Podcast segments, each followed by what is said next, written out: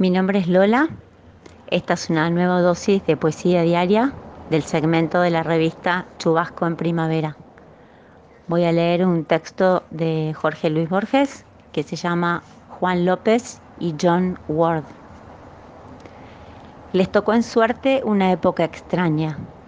El planeta había sido parcelado en distintos países, cada uno provisto de lealtades, de queridas memorias, de un pasado sin duda heroico, de derechos y agravios, de una mitología peculiar, de próceres de bronce, de aniversarios, de demagogos y de símbolos.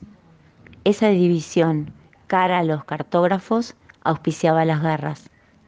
López había nacido en la ciudad junto al río inmóvil, Ward en las afueras de la ciudad por la que caminó Father Brown.